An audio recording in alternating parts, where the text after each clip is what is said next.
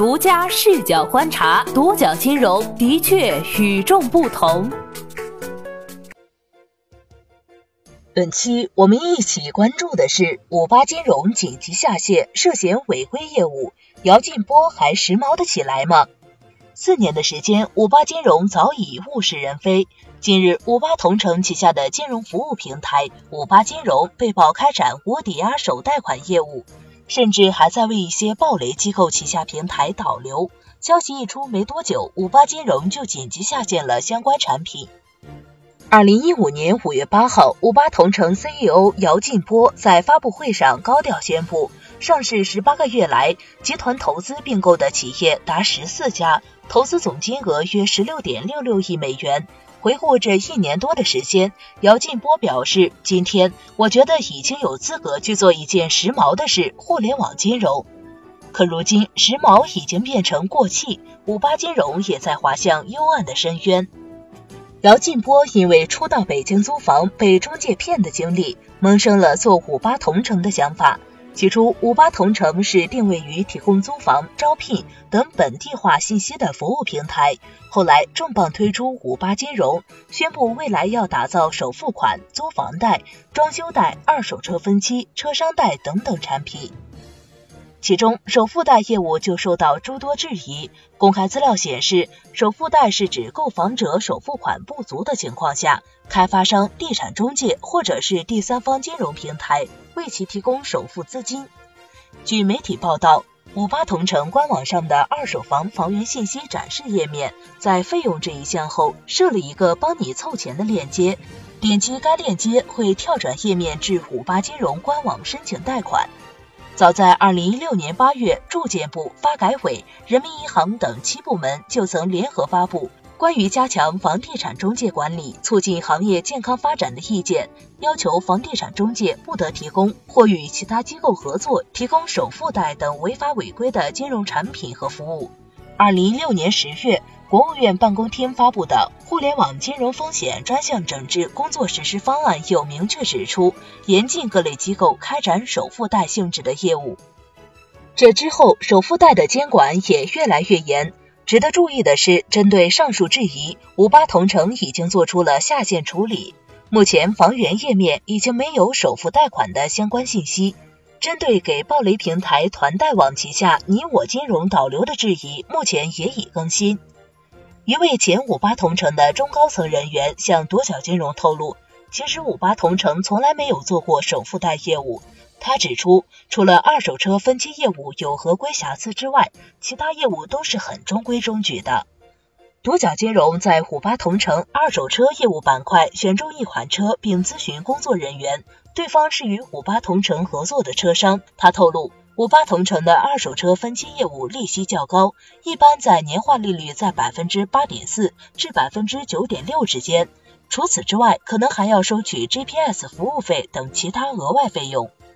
首付贷匆忙下线，二手车分期业务被诟病。二零一八年，旗下 P2P 平台五八钱柜又发布提前结清公告，业务陷入停滞。五八金融业务发展势头明显不足。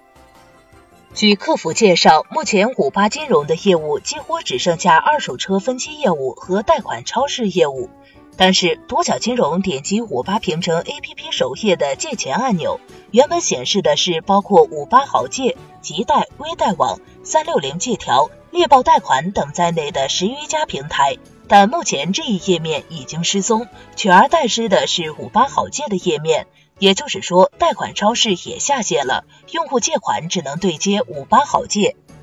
五八好借是五八金融旗下的信贷服务，背后的运营主体是长沙五八小额贷款有限责任公司，最高借款三万元，费率百分之零点零五起每天。从最开始风风火火宣布要把主要的精力放在五八金融上，到现在业务四分五裂，五八金融的未来不得不令人担忧。虽然相关媒体爆出五八金融违规开展无抵押首付贷、为暴雷机构旗下平台导流的消息，把这家神奇的网站推到了公众的面前，但这些也只是五八金融乱象的冰山一角。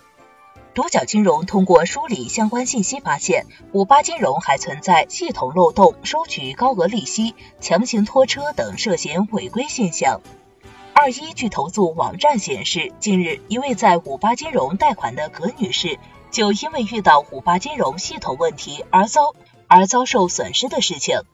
葛女士在据投诉上发帖称，她于二零一六年在五八金融上贷款后，每月向该公司还款一千九百八十七元，到今年二月十七号还清。可是她在今年二月十三号主动还清后，五八金融于二月十七号再次从葛女士银行卡扣掉一千九百八十二点零六元。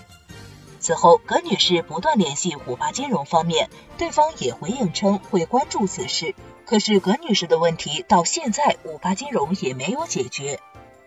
针对此事，多角金融致电五八金融客服询问究竟，对方给的答复是为了个人隐私，需要本人亲自致电查询。更奇葩的是，一位汪先生在去投诉上称，他在五八金融贷款买车时，五八金融这边原本放贷的银行没给贷款，说要给汪先生换一家贷款公司。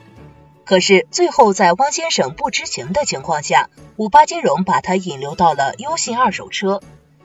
在五八金融还没有把汪先生引流到优信之前，汪先生已经交给五八金融七千元的 GPS 钱以及各种资料费、建档费七百元。可是汪先生在优信这边发现，优信贷款合同上的金额比五八金融的高。询问之下，汪先生才知道，之前交给五八金融的各种费用，五八金融并没有转给优信，只是让汪先生在优信这边重新贷款买车。汪先生多次与五八金融交涉，想要讨回之前费用未果后，无奈发出了投诉帖。关于这件事，独角金融致电五八金融客服时，对方给出的答案同样是让本人致电查询。当被问及五八金融有没有把客户引流到其他平台时，五八金融客服的回答是：“我没有遇到过这种情况。”怀着好奇的心理，多角金融又联系到优信二手车的公关，对方回应称信息已经转给业务部门，不过截至发稿时，优信还没有回应。另外，还有一位程先生在去投诉爆料称，他在五八金融上的贷款逾期后，逾期后的贷款利率一度达到百分之三百五十六。同时，关于五八金融业务员套路客户、未经本人同意强行拖车、暴力催收等还未处理的帖子，仍然挂在去投诉上。你对五八金融目前被投诉的问题有什么看法？欢迎在评论区留言与我们互动。好的，以上就是本期节目的全部内容，谢谢收听，咱们下期再见。